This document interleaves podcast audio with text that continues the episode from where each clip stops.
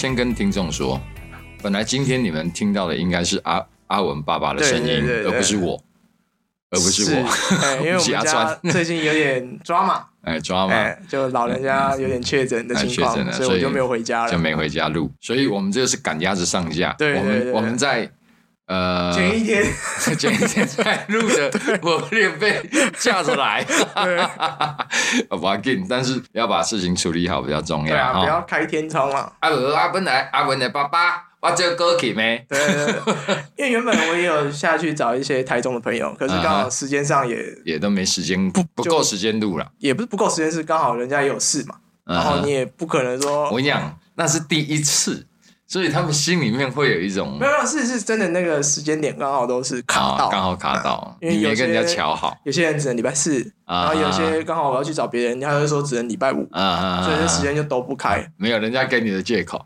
人家根本就是要拒绝你这这。这个是 这个要先澄清，这真的是我的问题，因为我的行程都刚好卡的死死的，卡太死大家。都刚好就是那天有空可是突然间要改的话，哎，OK，全部都卡死，真的没有办法，真的。好，反正今天还是我啦。对，这是我的错，对，这是。我的错，没有错。我昨天才很累的录完影回来，今天又赶来录我们的 p a c k a g e 啊，我前两天也是玩到疯哎，怎么疯？你玩了什么？最近有那个白昼之夜吗？我知道白昼之夜哎，但是我不知道台湾的白昼之夜，就是它其实是源自于法国，那个叫什么什么 Y 趴是 Y 趴是不是？还叫什么我不知道哎白色 Party 还是什么的？没有没有没有没有不一样不哦一样不一样啊！它就是整座城市大家都不睡觉，在那边 耍费啊，看表演干嘛的。你说源自于法国吗？，对，从二零零六年，二零零六，年才开始台湾每年都有办。是啊。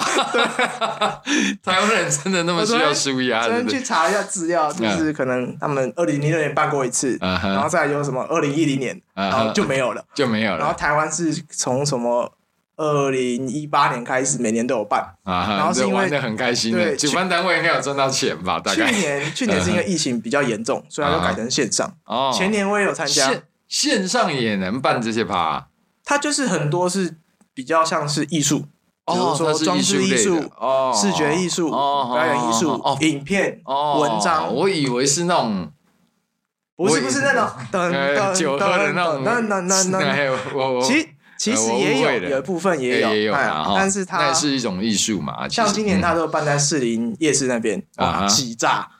真的哦听说今今年有四十几万人跑去那边玩，挤在挤在是夜市那边人流啦，不是全部挤进去吧？因为它分成四个区块，可是就是在市里那个区块。反正反，正人都超多了，超多多到炸，是啊，真的是多到很夸张。所以哇，那听你这样说，其实好像还蛮值得去看的，因为我以为是那些很年轻人的电音之类的东西，就其实不是，其实这个也有一部分是这个对，东西。一，部分嘛，嗯。那只是一部分嘛，像它也有街街头的脱口秀，啊哈，然后街头的一些行为艺术的表演装置艺术啊，嗯哼，然后有一些是比较概念性传达的东西，哦，我觉得都还蛮值得一看。像今年我就玩的特别开心，所以所以呃，它不是传统的啦，它是现代年轻人玩的东西，它把它结合一些文创艺术在里面，对。应该这样说。因为它这个白昼之夜的核心就是嗯哼，艺术推广，然后嗯，免费参加嗯跟公民运动。哦，很就是棒哎，对这这是这三个主轴很棒哎，我我很想搞一个陶艺日。当然，以台湾已经有这个东西啊，陶就就就十月一号嘛，有陶艺前几天日吗？有啊，十月一十月一号是国际咖啡啡日吧？对，然后台湾呃，对不起，我忘了是哪个单位，他们也办了一个叫做陶艺日。看有这种东西，有有有，你脸书都没在关注，你都关注美女而已。有一个陶艺日，但是比较没有，不是大型的活动了，哦，就是他们他们自己一群人，当然在在网络上宣传上有做一些，但是当然不像人家的白昼之夜那么什么四十万人，然后四万人就吓死人了？很夸张欸。因为嗯，我因为我刚好跟朋友去，朋友就说：“哇，士林夜市都复活了。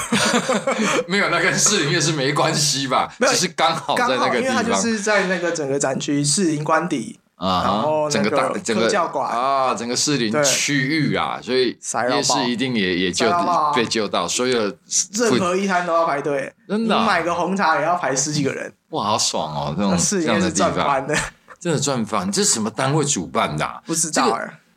这个听起来又没门票，又没什么，是哇，那这个有点在做杯缸呢。其实我觉得还好欸，还品牌形象可以很好，但是你看，我还不知道，我们还不知道是哪个品牌来办这件事情。像。前年就是也是办在南港，嗯它就是从那个南港昆阳站那个不是有一个新盖的流行中心，嗯哼，就是演啊，唱会什么都在那边。对对对。然。后到南港车站中间那一整段，哦全部都是哦，那一段蛮适合的，哦。嗯，对对对，但是可能对他来说那个区块小了一点，或者是他现在租不起或什么的吧。其实我觉得是他每年想要办的东西不哦，太一样，不不一。样。哦，因为像有可能。那那一年我有去的时候，比嗯较多是集中在那种诶装饰艺术，啊啊啊啊啊啊！但也会有一些你会觉得说 这什么鬼东西，那是多几天的活动？一天就一就一天，天呐！就他就是选在十月的第一个礼拜六跟日，哦，从礼拜六晚上六点到早上六点，礼拜六的晚上六点六点到礼拜天的早上六点，对，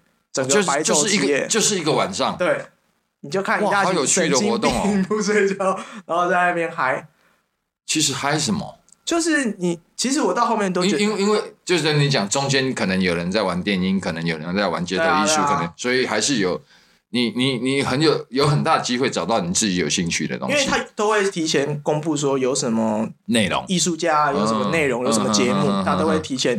像我很喜欢的一个嗯 podcast 也有去做那种 live podcast，哦，他们在现场做，p 哦 a c k a 超赞的，哦，那应该是很棒，他那应该会很嗨，整个因为他看着人山人海的的场景，然后再讲现场的样子，应该很赞。说，因为我们是他是刚好办在夜市门口，然后他就是在分享夜市的经验，这样这样，啊然后他就讲说，可是我去夜市都是吃那个不用排队的，我也是哎，我也是那一种他。就说他不喜欢排队干嘛干嘛的我也，是，我也是。很棒，那个真的很棒。哦，那听起来就很嗨然。后他们今年把那个整个自然科学博物馆嗯，改成是一个电音的会场，你就感觉进去就像到夜店一样。嗯哼哼哼，然后整它刚好是一个诶回字形的嘛，嗯所以它就是二三四啊楼都可以站人，然，后整个都是人，满满的都是人。哦，陶台湾陶艺，我好希望有一个这样的。我觉得可以部分穿插，可是这个可能有困难呐，因为，其实 它的这个嗯，我觉得比较偏向静态，或者是我们这台湾个又陶艺太静态了又，太又又不够静态，动态，对，不够动态。硬加动态的元素进去以后，就会流于形式，对，就会流于我就觉得没有人关注陶对啊艺的，对啊啊。就会在流于那些比较动态的。然后就还有一些活动是，他就在一个类似网球场，嗯嗯，然后把中间网子撤掉，啊哈。然后就摆了一条桌子，啊然后，就请了十个人上去说，我们这是什么五星级餐厅的餐点，你们可以在里边吃，但是你们就是要充当那个网球的网，就是一一排人坐在中间，然后哦两边人在打球。你你可以坐在那里吃很高级的料理，十个人坐在网子对对对对的这个这个这个地方吃很高级，但是你必须是网子，对。那你可能被球砸到。对对对，那蛮有那蛮蛮有趣的。好笑的。因为我我我我我在想的是做这件事情的商业价值，我觉得他根本没有什么没有商业价值。考虑这件事情顶多哦。我觉得。嗯，可能我我的见识浅薄啦，但是我就觉得他可能就只是一个行销推广。但是你都不知道是谁办的嘞。对啊，对啊，那那就是很可惜的地方啊。其实我在年初的大概接近年初的时候，大概提到一下，说我今年打算来办一个活动，嗯嗯嗯嗯，后来没有办。没有办的原因是，我说要办在一个很屌的一个地方，然后是免费参与的，而且这个地方是、哦我有印象，你有印象，哦而且人流非常多。是不是要办星光三月吗？那真的是因为我没有人力办这件事情，而不是金钱或者是是什么问题。因为像我那天去白昼之夜，它每个可能它有分成很多的嗯项目，嗯哼哼，其实都有工作人员啊。对啊，那你他要联络多少人呐、对啊，这要得多少人力去去安排去计划这件事？你还要跟当地的店家，对然后什么东西都得联络，而只为了一个晚上、哎。超疯哎！我我那时候已经有做一点不到企划书啦，我我做了蛮多功课，说哇好，我确定要办在这个地方了。那我准备提出申请，因为那个地方是台北市政府的，嗯，我准备提出申请了。那那但是我最终还是没有办，今年我放弃，我能力不足，不然那个会很屌。我我不敢公布啦，因为我怕被抢抢着做了，应该没有人会想做这种事啊，是吗？就是很吃力不讨好啊，而且怎么会吃力不讨好？因为他他们都可以找到那些生意人很厉害的啦，他们都会把人家的点子变成可以赚钱的点子的，然后把这个点子弄烂掉。像白昼之夜而言，它嗯我就觉得今年今年就办的比较好，可是也有人会说动线很乱啊，那一定乱的、啊，啊。那区域那么大，怎么可能不乱的？那个就是让你随意去走，随意去。那当地的居民那么靠背死了吧？也没有办法，我觉得。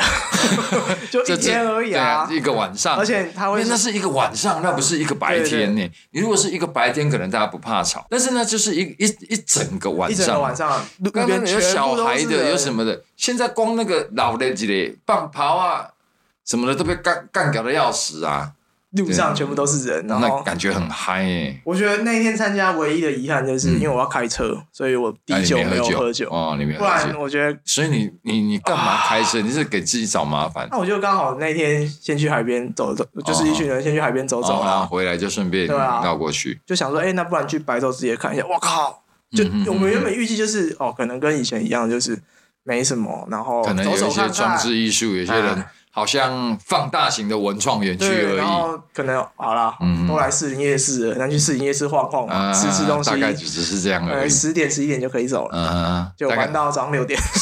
玩玩玩到嗨了。对啊，哇，那一定很好玩。可惜我没没机会碰。哦但有些你会觉得，你会停下来看，然后参与他们的活动。有些就会变得流于形式的艺术，哦，就是你哦还是有有点。觉得他表达的东西太太过单薄，啊，他没有任何一个东西去支撑他。你不能要求大家都很棒嘛，他他其实就在表达自己而已嘛。那那你不能要求每一个表演都贴近，都每一个都让你很嗨，太难的啦。那你要你这个不嗨，你就看下一个啊。而且那个都有点，我就觉得如果他明年还有在办的话，嗯，这种都很适合什么三五好友，很好，啊，一起很强一起去，哎，的那种，对对对，很强的酒一边喝一直哎在那边晃晃晃哎这很棒，这很棒。超赞，这很棒真的，我就觉得那天棒。最可惜就是没喝到酒。啊，这比较可惜。对。你只你就车子丢着或找代驾什么的，啊你怎么可以让喝酒这件事情，要开车这件事情影响喝酒的一嗨呢？直都觉得说可能十点十一点就要走了，戒啊哈，所以我就一直没喝，一直没喝，一直没喝。不行不行，待会就要走了，待会就要走了，所以我要一玩玩到早上六点，你撩嘴嘞然后我就回来就可惜。哎，可是我隔天也是，我最近的睡眠品质有点奇怪，奇怪到我觉得我是不是该去看个医生？怎么说？明明都很晚睡，嗯哼，可是我可能睡三四个小时，精神就就饱满了。然后也不太会累。其实每个人的睡眠时间是不一样的啦哈但我以前不。会这样啊，啊，你以前不会，像我一直就是这样，三四个小时其实是有点短的哈。呃，短时间你不会感觉啦，短时间我觉得无所谓，但是如果长时间都这样的话就不行。我人生过程当中有好几段都是，当然不是一直都这样，嗯有好几段就是每每天固定大概只有五个小时的睡眠时间。嗯哼，其实这是不太够的哦。短时间没感觉，时间一拉长，问题就会出现啊，譬如容易晕眩、容易心悸、容易产生一些现状。那我前一阵子身体也是这样搞砸的，长时间的睡眠不够。但是我我这个人是比较不重睡眠，我一醒来就就醒来了。对啊，我也是我，我是不会赖床，我一醒来就可以，不要说马上恢复精神，就是你我就可以不用睡了，那一整天大概就可以维持住。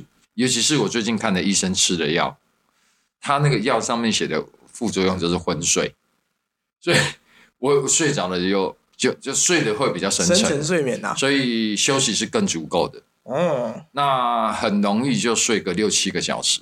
像我去露营，我昨天回来嘛，我礼拜六去露营，我那一天大概一点多才睡。嗯那早上很早啊，就被太阳晒醒了嘛。但呃五点多，我儿子就起来想要找那个附近的小孩玩了。五点多，不愧是小孩子。我说人家还在睡觉，你不要去吵人家。那但是我受不了，我又继续睡。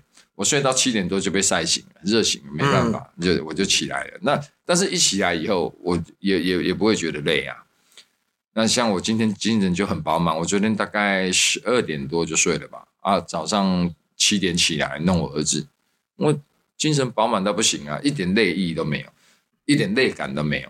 但是你如果长时间只睡四五个小时的话，短时间没关系，但长时间不好。但这跟很多因素可能都有关系吧。你可能最近比较亢奋，你可能最近心情上特别好，或者是有有可能啊，有可能啊，有有可能。我刚刚回想一下，大概维持快两个礼拜都是这种状况了。嗯两个礼拜还不够久，那没关系。嗯只要你身体，因为你还年轻啊，只要身体没有出现很严重的警讯，我我倒觉得还可以接受。就没什么问题哦。还有不太会饿，不知道为什么。干什么跟我一样啊？就我也不太会饿，吃一点东西就可以撑很久，对我也是，我不太容易饿的。你会也吃不了多少，你就觉得差不多了。对对，再多你就会觉得有点胀，很不舒服。撑啊的胃胃就会觉得胀气。我也是，我吃很少，睡很少。我跟我老婆说，她不太相信。我自从吃了那些药以后啊，我连体重都下滑。你这根本 对，那个药是不是？你是不是吸毒啊？对啊，对，哎、我体重下滑了，就一个月吧，大概一个月，我体重降了接近四公斤、哎，我整个人神清气爽到不哎行，你知道吗？有必要跟警察了解一下，说这些店是不是？哎、人家是台大特休医生呢、那他可能有可以可以搞到一些 good shit，反正我我自己是觉得我吃到神药了，太扯了吧聪明？药，我觉得我身体状况好到一个不行。我不跟你们讲是谁，我死都不讲了，你放心好了。然后你可以跟我讲啊，我再把它逼掉。我私私底下我可以跟你再三重就对了。OK 然后我觉得很赞。然后老医生都老人家去，他就是退休了以后，然后有有很多老人家都有一些老人病，哦，然后哪里痛哪里痛哪里不好睡什么，他都是在服务那些老人。然后我去就是最年轻的那一个，你知道？你看阿丽还笑脸，我我啊我得啊那那我就讲给他听，啊以后要讲讲这个啊，只是吃吃吃，真的就是让我整个人变成是很好的状态。除除了体力上没有恢复嘛，因为我还是很容易觉得累，那个喘很容易喘。譬如去露营搬东西什么是容易喘的，但是精神状态是很非常好的。可能他让我睡得很好有关系吧，我。有有可能吧，但是有必要检举一下吧。靠背不行，他应该没有没有没有太大的问题的。然后前阵子也刚好有时间，然后有机会回去找以前的老师聊聊天，也有你你不打算说谁吗？因为之后可能有机会会跟他录音，所以我要先卖个关先。卖关子。OK，讲完聊完之后，我就突然间就觉得有更明确的一个方向，嗯然后这个方向我也觉得不关乎于你的创意，它就是一个比较扎扎实实的研究方案的问题。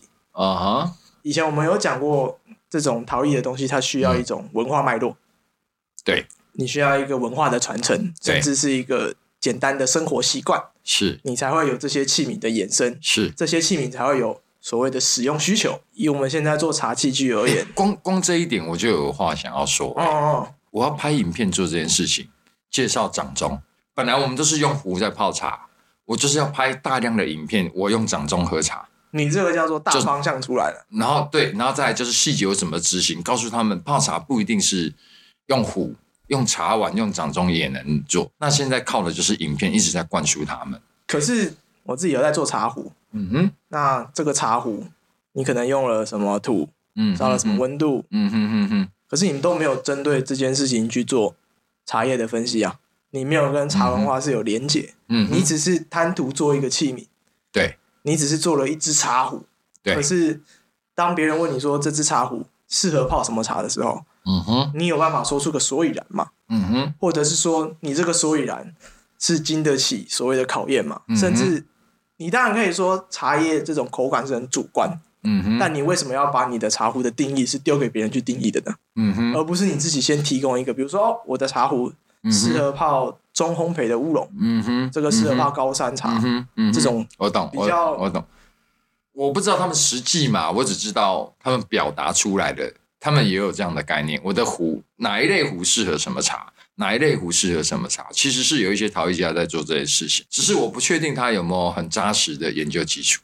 好，你继续。因为我就觉得这件事情不关乎你要做什么东西啊，嗯嗯，跟你的弧形工艺没关系，可能弧形还有一点牵牵连啊，弧形哦可能有，对对，我说造，哎，对对对，没错没错，嗯而且这件事情你只要做了就 OK 啦，开始做就 OK 啦。什么叫什么意思？开始做就就是 OK 了，你只要开始去做，比如说，好，我现在泡这个茶，然后适合怎样怎样怎样，甚至你可以细分啊，同一泡茶泡出来之后，针对不同的杯型。第一个想到的是你对茶了不了解呢？哎，对，这是第一个问题。对，所以其实我觉得这件事情会有两方面的问题，是嗯，如果你今天要做这件事情的话，那它需要长时间的可能对口感的训练，对，或者是最直接暴力的方法，你要去找到一个会喝茶的人。对，而且这个人要有公信力啊，你找我没用啊。对啊，所以对啊它变得是说，我觉得这件事情指出来的，会让我觉得更明确的是，那很简单呐、我就去满足这两个条件就好了。这两件事情不简单啊。我所谓的简单的是，我不是说哦那个一下、方向方向已经很明确了啦一下就要做到说，哦，我就是嗯有办法去评判，我就是有办法去比较的。嗯哼，没有没有没有，你就是朝着这条路走，，OK，而且它是一个有很根深蒂固的文化脉络的时候，嗯哼。不关乎于你以后要做什么。但是这些事情执行上，就是我现在在遇到的困难。你讲的那位老师，我只有很很粗浅的跟他碰过一次面，简单的聊过几句。其实我我一直就是想做类似的事情。我我手头上就有一些做茶的、卖茶的一些很厉害的一些前辈们。我就是想着，当我有品牌号召力的时候，我让他们来帮我做发挥。诶，就是类似像这样，这个茶它适合什么什么，由这些人来做。我还想过一个最简单的方式，就是都盲饮，那谁就无所谓了。就是在盲饮测试这些茶跟这些茶具带来的口感，拍成影片给大家看。对啊，对啊，盲，测就是其实有一点类似这样的做法。可是这件事要变得更系统化，对对，哦要把它系统化，你可能可以写成论文。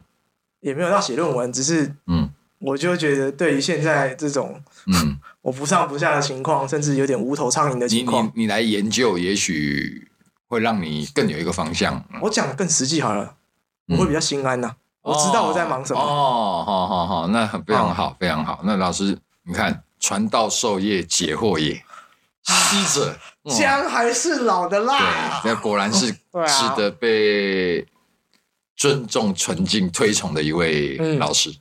这个，我我很很希望有机会可以跟他深聊。那你可以自己去密他吧，反正你都已经有神的作品了。那运气好啦，运气好，嗯运气好，是那那那是你的神啊，那不代表是多数人的神啊，不会啊，是你的神就好了。我还没收到他的壶嘞。哦哦，还没有我我我我待会，而且我跟他聊得很愉，我自己觉得蛮愉快的、哦我自己觉得蛮，我不知道他心里面到底怎么想。哎，多一个人来跟我买作品而已，也应该不会啦，对啊因为我觉得其实其实不会啦哦哈。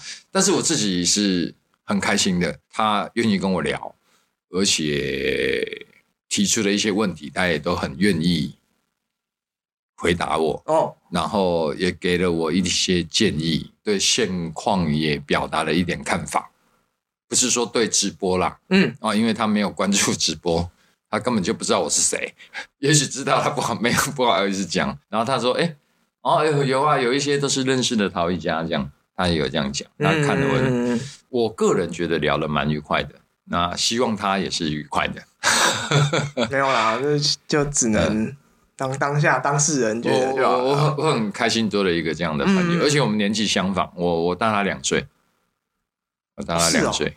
你以为他年纪更大吗？没有没有，我以为他年纪更轻。他就四出头这样，对啊，他是四十出头多一点点呐、快尾的吧？是我才快尾，好不好？是我才算尾。哎呀，他看起来也年纪也不大啊，哦看起来也算是年轻的。然后他工作室也真的是，我我就跟他说，老师，你的工作室真的很工作室哎、因为他的工作室啊，我为他我还请车啊那他的工作室，对，就是公寓工作室，他没有特别的去把它装修。你说他乱吗？但是他又哈，我觉得嗯。不单单是装修问题，哎，那个是他有花心思在整理他的对空间。对对对对，其实我我所谓的心思是都是为了工作而就位的东西，哦而不是为了摆好看和你款的啦。哦，你了解了哈，就是他所做的一些以我的标准是乱的，但是你可以很明显的感觉出来，那都是为了工作做出来的事情。你有去过吗？有啊，他他知道你，他说他知道，然后我这，但是他有来过吗？他他这样跟我讲，他说他有联系过，他说他有来过吗？我说他，我记得他跟我说他有来过啊。对啊，有啦，我有去。你太年轻了啦。对啊，下次我们一起去，再跟他好希望可以跟他好好的再聊聊。如果你们前面没有听到，你们就不知道我们说的是谁，嘿嘿。没有关系啊，反正你们去追以前的集数，因为我们必须要破万次，我们才能够继续延续。哎呀，聊得蛮愉快哈。那我我我这次有带茶去到山上露营了，那我自己是拍的很烂的，我根本就没有拍出质感。我觉得凡事都是先开始做了再说吧，嗯嗯嗯，啊，所以我就先做了啊。虽然没有把它弄得很好，但是我也享受了一泡好茶嘛。哦，我也享受了一泡好茶。呃，惬意的话，只有几个 moment 是惬意的，因为我带我的儿子去，我儿子什么事情都帮不了，他只会造成我的困扰。然后我从头到尾忙，我只有很少数的时间是可以坐下来，好好的在那边放空一下。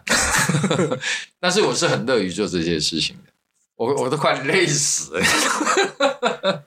李仁美老师的展快结束嘞、好像你你你你有看到？有啊有啊有啊看到。嗯我我看这两天假日好像蛮多人去的，其实他蛮可惜的。如果有跨个那个双双十啊，可能双十有别的档次吧。我觉得是那个档期的问题吧嗯，。应该是档期的问题。不过以他的作品，应该都没了吧？我我猜，因为那天去刚好嗯比较可惜是 李元美老师刚好前脚刚走，你运气不好，你没碰到。我去刚好碰到他，我我运气好，我收到一组那个煮水壶。那其实他有做了几组，看中意的那一组刚好他也没卖掉，反而卖掉的是不是我特自己特别中意？嗯反正我是我有收了一组那个，那呃跟他还有其他合作，那就等他展会结束以后，嗯展期结束以后，我还会去拜访他。那未来大家也可以在我的平台看到李老师的作品。哦，努力会被看到的，加油，大家加油！我我最近真的是点子好多好多好多，可惜就是有时候点子太多，呃，在执行上反而会显得有点杂乱。我以前也是算点子多的，嗯嗯嗯，那现在是都没有点子了，都不知道为什么。撞墙啊，就你的撞墙期吧。对啊，就突然间就什么想法都停住了。我觉得这算好事哎、对你当然你不能一直停在这里啊，那就糟糕了啦。但是这本来就是过程，你才几岁啊？你还你还你还你还期望什么呢？你你们现在应该都还在累积基础，应该还在累积基础的时候。像你的神就告诉我，他觉得多数现在年轻的陶艺家都太急着做作品。我们讲比较基础一点，譬如说对于美学这件事情的基础不够。那台湾的国民教育以前是这样啊，其实这些现状其实正在改善当中。我们以前也聊过类似的问题啊，以前都以实用为主嘛，嗯就像我们以前台湾以前的房子都被说很丑嘛，电线杆、电线一大堆对啊。那现在这些状况都在获得改善当中，台湾的文化水平一直在提升，新一代的会一直在崛起，那老一辈的也会慢慢的接受理解这些东西。是的，我不知道哎、因为像去白昼很多东西，我就觉得很单薄到会有一点流于形式，甚至是会讲一个很玄的是啊，你有没有共鸣？嗯，你说你的作品有没有得到别人的共鸣？你去看别人也好，哦或者是别人看你嘛。嗯哼哼哼，那我就觉得这件事情会变得很单薄啊，嗯哼哼哼哼，你就变得说啊，这个我有中啊，嗯那个我没中，嗯，这有点像买乐透了吧？对对。那如果大家的美学基础都比较扎实的话，比较容易办到这一点。对，但是没有，我刚刚在想的是不是这也无关乎于扎不扎实，不然关乎的是什么？就是很多东西我都感觉好扁平化哦。很扁平化。对啊，其实你看的不够多吧？对，也有可能嗯哦，这个其实确实，呃，社会多数的现象是这样，因为你对这个就是讲就有商人的炒作在里面。譬如我们讲到说美学基础概念不足，嗯对不对？好，就是会有几个美学基础特别好的，譬如说你的神的作品，嗯，就丢州的嘛，就可能打正人俄罗斯嘛，就刚才你讲的唔捌的嘛，俄罗斯嘛，对吧？嗯哎啊，就会有商人就会炒作这些事情，他就会利用这个风格做出很平价、很很或者是仿冒，或直接做仿冒，来嗯吸引多数不懂的消费者来买到多数人觉得很棒的东西。嗯嗯嗯，对，好，所以你会有看到不好的现象是这样。那如果大家都很有很好的基础，都很尊重原创，我讲的不是说是就是谁在模仿他啦，哈、哦我不是这个意思，而是说如果大家的美学基础都有一定的扎实度，这些炒作的行为就会被降低。对，对哦，你这样讲是对的你就你就理解了吧？哦，哦，就像我直播上我一直在说，我说我在推广，我在推广什么呢？我在推广对于台湾陶艺的基础认识。嗯，而不是一直强调谁很出名，谁的作品多少钱，谁的作品我卖你们多便宜，它不应该是被我强调的重点。我我在做的是一直告诉他们，一把壶要注重的是什么，他们会经历什么。反正我一直在讲基础的东西。那越多人认识基础的东西，他们就越不会被炒作的人给操弄。嗯这就是我的目的呀、那我不是经常说啊，不然你们想要谁的作品，你们说我去买回来。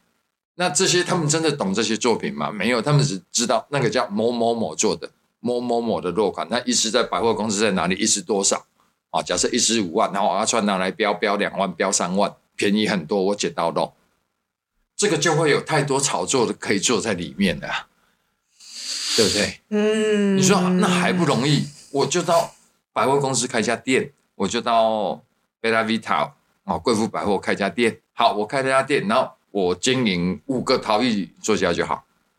然后我每一次作品，然后我就开得很高。啊，譬如我找我我不要点名，我只找个谁谁谁在陶艺圈子比较不会被打枪的。嗯不是我我说高文人就好，上面我都标超高价。我私底下就告诉你们，没有文人老师的作品在百货公司一支两万，我给你们标八千，这这太好炒作了。我讲的只是一个大概啦，但不一定就是贵妇百货，嗯就是太多这样的商业行为炒作。那消费者不懂啊，他不懂啊，他只认识品牌呀、他只知道大家讲的落款啊，他只知道这是谁卖的，多数。那如果大家都懂的话，就没有这个问题啦。这个有太多例子可以去讲了吧？我突然觉得贞洁这个好像没什么，对你纠结这件事情是没用，因为这个就是这个产业的不认识。他入门一定是先找这个产业里面最知名的，甚至是他最方便入手的方式。对。那慢慢的他入门了，他才能够懂这些东西嘛。嗯这就我讲的，我我一把柴砂壶卖一千多块卖到消费者手上，我能赚什么钱呢、但是为什么一直我在干这件事情？因为跟紫砂壶一样嘛，我这是用紫砂壶的概念在做。紫砂壶我我也是从几百块开始买，买买到几千几万。我没有经历那一段，我可能买到几千几万的吗？不可能啊！，OK，那我我对于台湾陶艺作品也是保持着同样的概念在做，我就是要让更多人更懂，让更多人有更基础的认识，那他们自己会跳。多少人因为从我这里买到很便宜的作品，然后他们在网络上做功课，或者跟朋友聊天，然后又看到其他的，哎，他就入手其他他更喜欢的。我有去骂过谁吗？没使你刚才使搞我买，无呢。这市场是大家拢会使收挂的呢，我无大定定安尼讲，把市场拍好开，让消费者有更多基础的认识，这市场才能够真的打得开的。好了，我们又讲到这些我直播上常在讲的话。好像又比较不这么纠结一点点的。对啊，你嗯别纠结这件事情，就是你任何一个产业都会有类似的现象，因为大家都得赚钱过生活。嗯那尤其我们推广的越好，越会有人从中牟利，用不好的方式。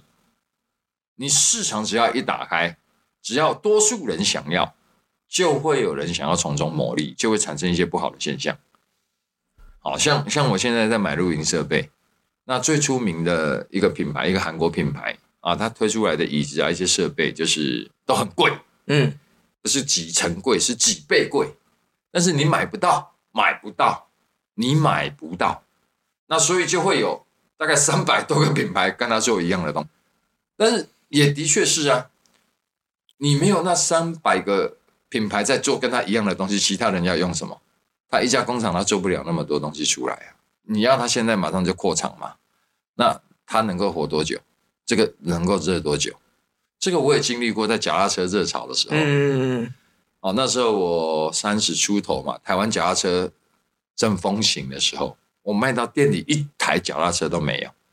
那我就跟代理商说：“啊，你唔要给进一挂啊，对，各挂给进一挂，因为有些台湾品牌其实已经很好了，比如捷安特啊，比如美利达那一些，但是还是有很多国外品牌。我那时候卖的主要是国外品牌，给进一挂，你增加人手啊，那大品牌不多做一点？要以前有一些小泽都很出名的啊，都不多做一点什么呢？啊，我我现在扩厂弄下去啊，你觉得可以热多久？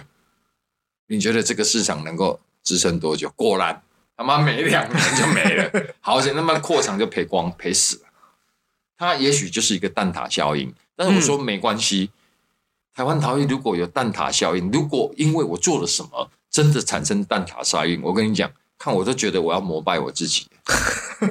即使只是蛋塔效应，也许未来有不好的需要收尾啦，但是市场都是在扩张的，这是我个人的看法哈，不代表去特朗。也不代表这是对的。嗯，我觉得现在好像又又又比较不这么的纠结，就是啊，你也没有办法，这就是会发生的事情，必然的状况啊。太太多类似的事情了，所以就会觉得你只能做的就是把自己做好而已啊。本来就是哦，你就是把自己做好，但是你要确定确认自己也没有办法确认了。哦，就是说你要不断的修正自己，你要知道自己走到走的是正确的道路上。是正道的，那什么叫正道？对啊，什么叫正道？在尽量不伤害到别人的前提之下做自己。嗯，我一定会因为我做了什么事情对某些人是有些伤害的。嗯，但只要对多数人是有帮助的，你就应该去执行。不可能有所有人都同意你的。像我现在推广的方式，我行销的方式，我走的路线，透过跟很多陶艺家的多方面的沟通，我确认我走的方向。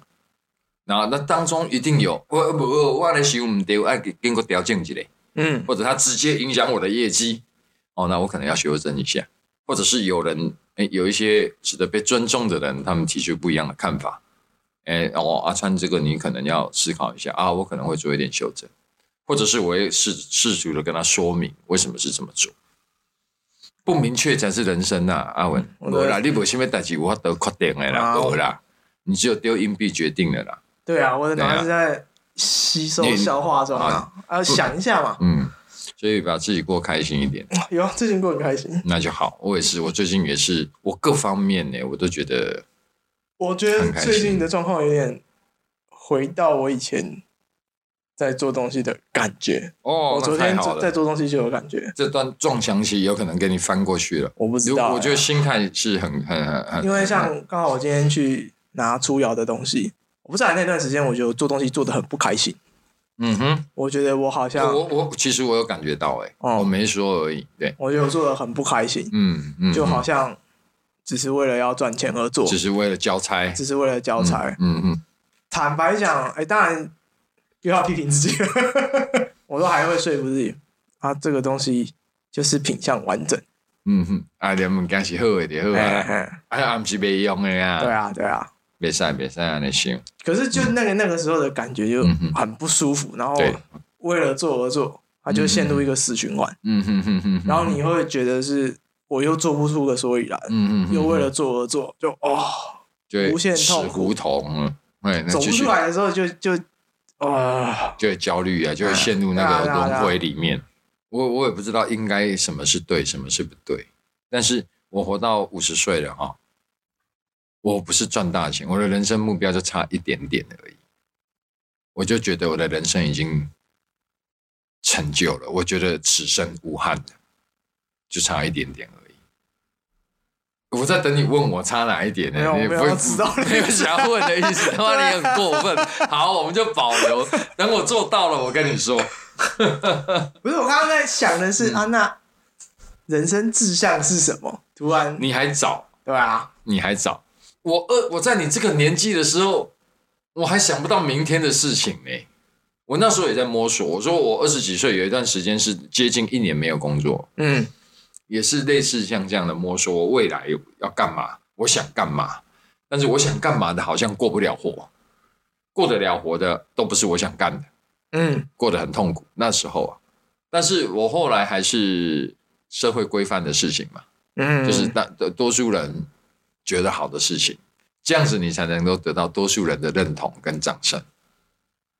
刚好那时候去白昼之夜的朋友，然后他讲到一个我就觉得蛮受用的事情，因为他是念外文系的，他说人家都会说啊，你念这个很好啊，你就可以去接外国的单啊，做外托外外媒外企什么的，嗯哼，那就说没有，我只是有这样的工具，但是我其实不知道我要做什么，嗯，他只是他只是懂外文，但是他根本就他不知知道他想，要做什么，他会外文，他能干嘛？对，然后我就突然间连接到是，哦，对啊，那我们做草不是也一样吗？对啊，你有这样的技术，可是你到底想做什么？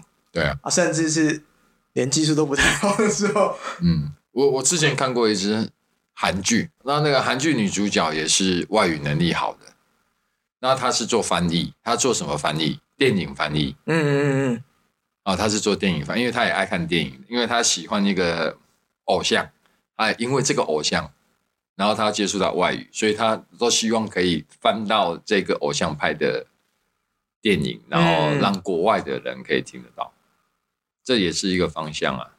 我觉得你们都还年轻啊，你们都还在摸索，你们都还在学习，都还在跌倒，都还在受伤。那这个才是差级呀、你们的这些挫折，这些的累积，才会成就最后你的样子。哦，让我讲的好深哦，对啊，我讲的好有残血哦。哇，阿川开讲，没有，那那是那个医生的药帮我办到了。不行啊！我也觉得我应该应该可能也要去看个医生。对，我现在一直宣传下去，啊一定会有人私信问我，我那个没骗你。不好意思，阿欢那你给我给推荐介绍一下。看会觉得我也可能需要，搞完就是我真的是，我跟你讲，搞完我就是差那一颗药，说不定没有有四颗，他开了四颗药给我，就差那四颗药，马上就一飞冲天就，聪聪明药，它也许里面有一些故事。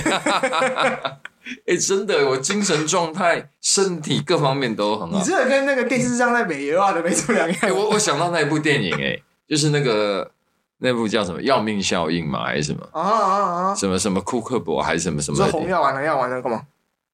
不是不是不是，那个是骇客任务。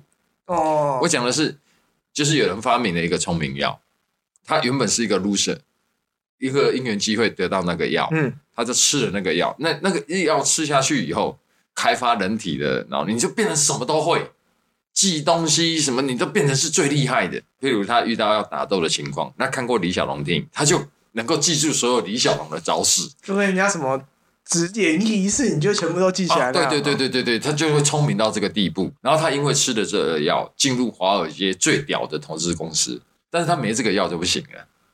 我都感觉我是不是吃到这个药了，你知道？